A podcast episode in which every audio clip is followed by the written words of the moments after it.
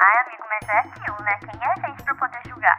Ai, pois é, né, amiga? Mas assim, eu não vou julgar. Hello, people! Tudo bem? Eu sou Arthur Baroni e seja bem-vindo ao Não Vou Julgar. Chegamos aí ao nosso décimo primeiro episódio, passamos do décimo, e o décimo episódio foi um episódio super especial que eu amei produzir e amei fazer também. Espero poder trazer mais esse tipo de formato interativo, com pessoas, enfim, adorei. Antes da gente começar, lembre de classificar o nosso programa na plataforma que você estiver escutando. Dê aí cinco estrelinhas pra gente, pra gente entrar nos Trending Topics. Segue a gente também no Instagram. Posta um stories enquanto você estiver escutando esse episódio. E vou ser sincero. Ai, ó, tô com preguiça do Twitter. Tô saindo de lá também. Ai, ó, tá difícil, viu? Que até quando tô no, no perfil do podcast eu tenho que ficar vendo coisa que, ai, não sou obrigado. Então é isso. Se você quiser seguir no Twitter também, é arroba não vou julgar pode, assim como nosso perfil no Instagram. Mas já te falo que o Twitter está desatualizado, viu, mano? Estou com preguiça e essa é a verdade. Esse programa está disponível nas principais plataformas de streaming, então não é desculpa para você não enviar esse programa para uma pessoa que você conheça. E lembra de enviar sua história para o nosso e-mail não vou julgar@gmail.com. Terei o prazer de ler a sua história aqui neste programa. E hoje tô sem publi e também tô sozinho, mas como vocês viram, pode ser que aí role mais um convidado, quem sabe. E você pode falar assim: ai, o Arthur hoje tá falando baixinho, ele tá calmo. Meu amor, tá de noite. São exatamente 10h44 da noite. Eu curti muito meu final de semana pré-carnaval. Curtirei muito meu carnaval também. Então, assim, vou ter que me virar nos 30 para gravar todos os programas, escrever roteiro, pra sair tudo na ordem. Vai dar certo, que é isso. Nem que eu tenha que virar à noite para fazer. Mas é isso, tá? Sem episódio vocês não vão ficar.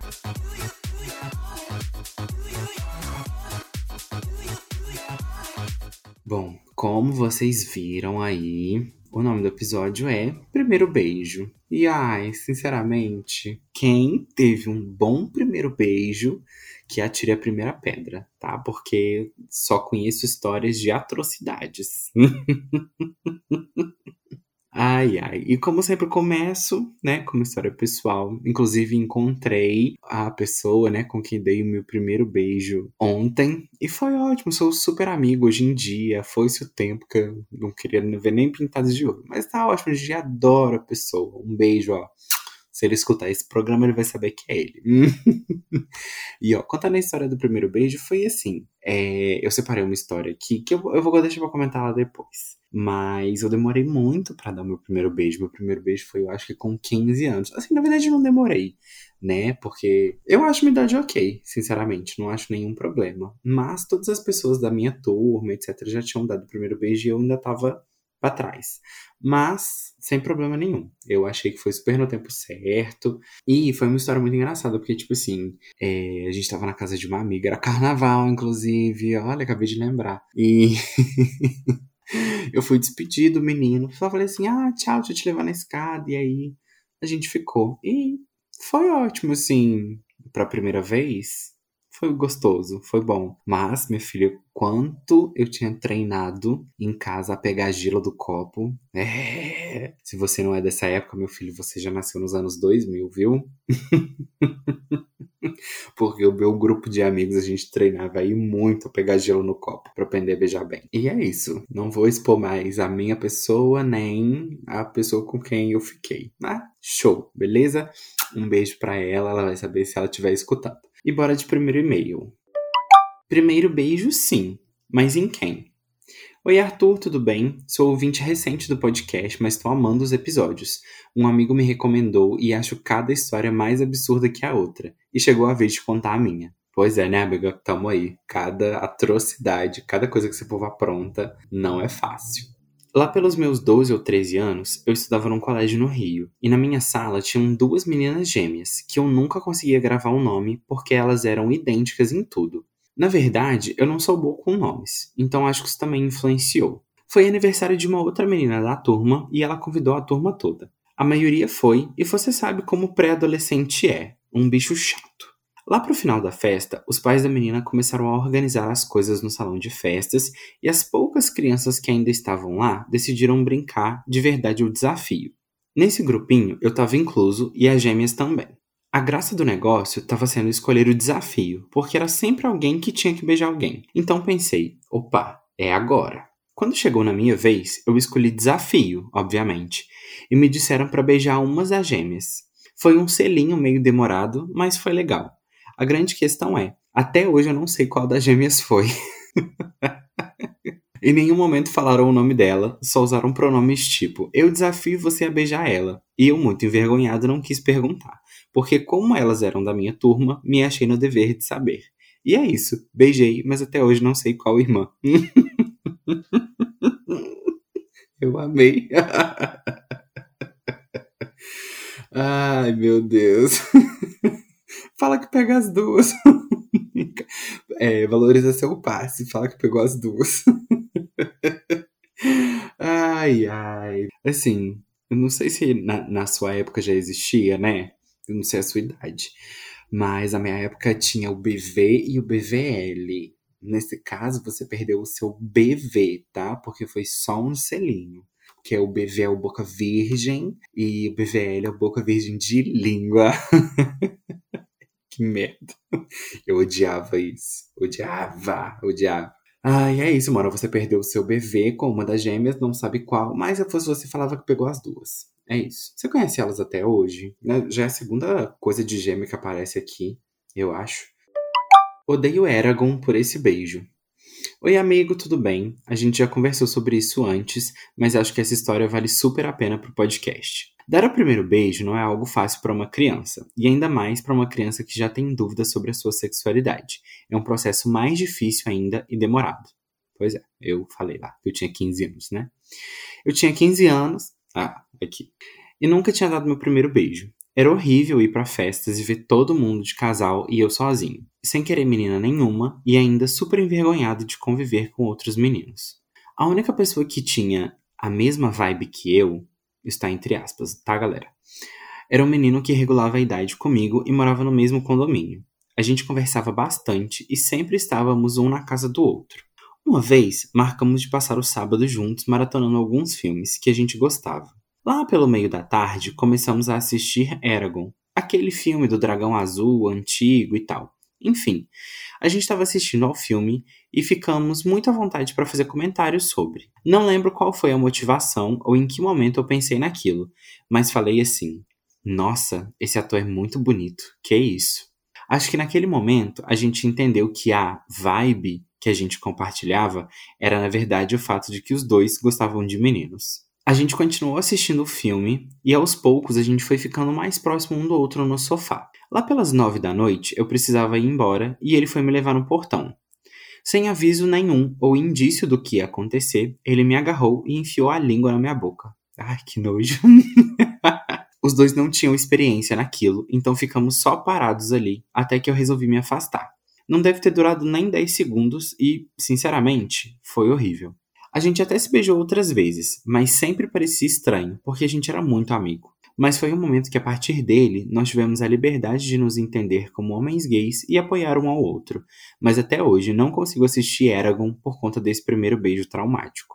Ah, que bom que vocês são amigos até hoje, né? Porque de fato, nessa idade, né, eu também passei por esse tipo de coisa. Estar sozinho na escola, não conversar com outros meninos e tal, é foda, é difícil. Eu era, eu era muito sozinho, isso de fato né? Depois dos meus 15 anos que eu fui encontrar um grupinho de pessoas que me identificava, etc.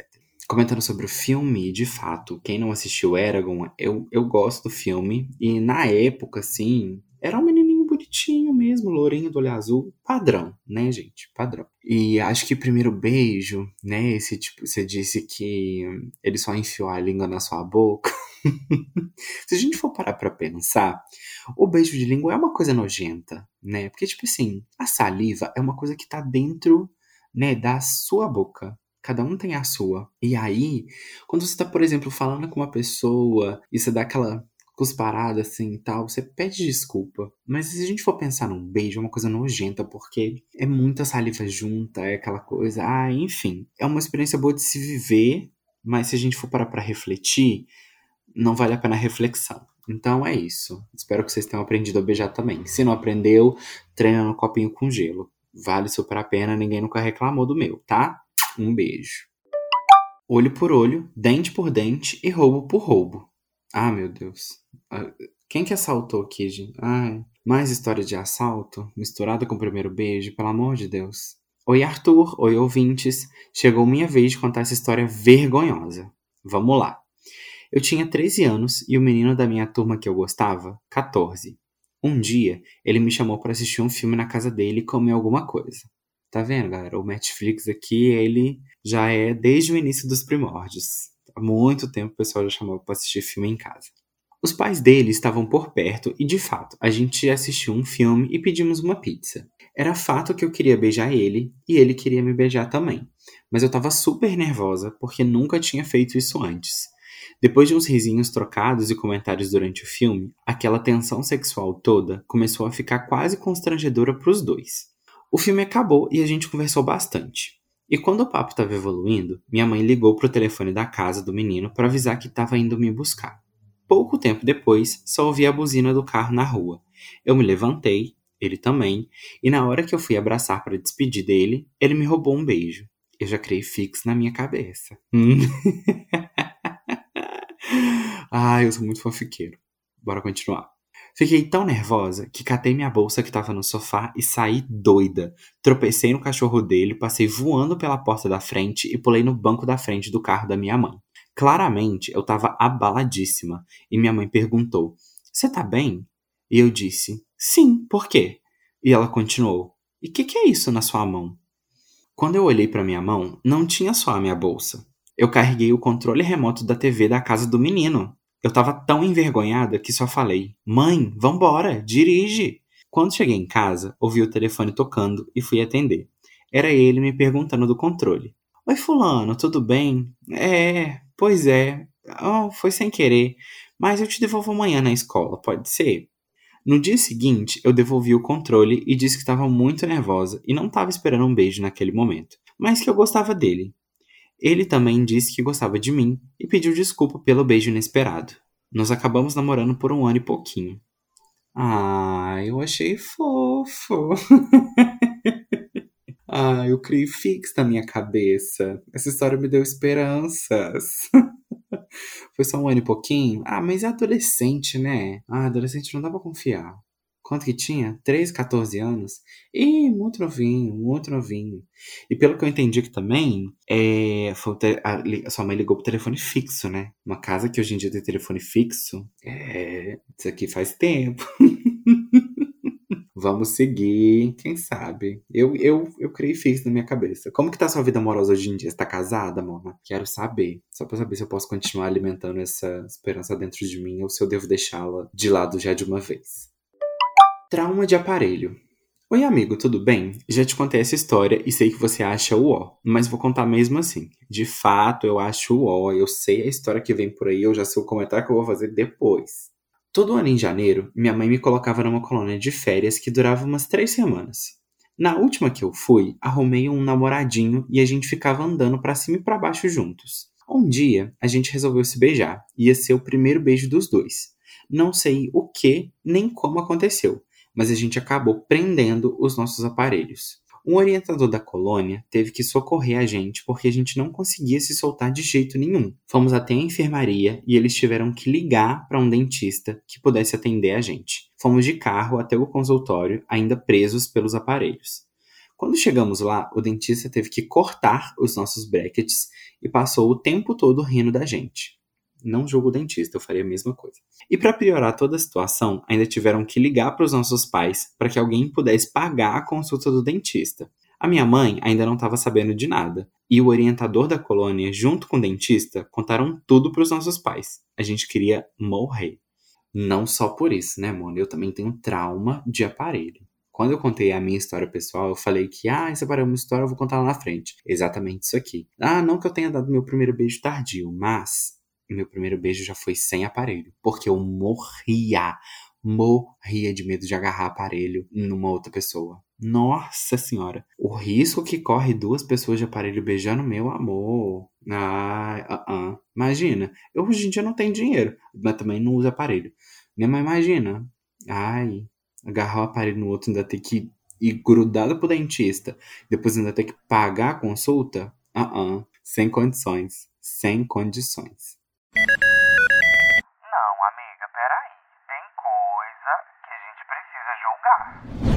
Ai, amigas, ó. Hoje eu tenho que julgar uma coisa que chegou no meu ponto. Que, sinceramente, eu quero muito saber a opinião de outras pessoas relacionadas a isso aqui. Vamos lá.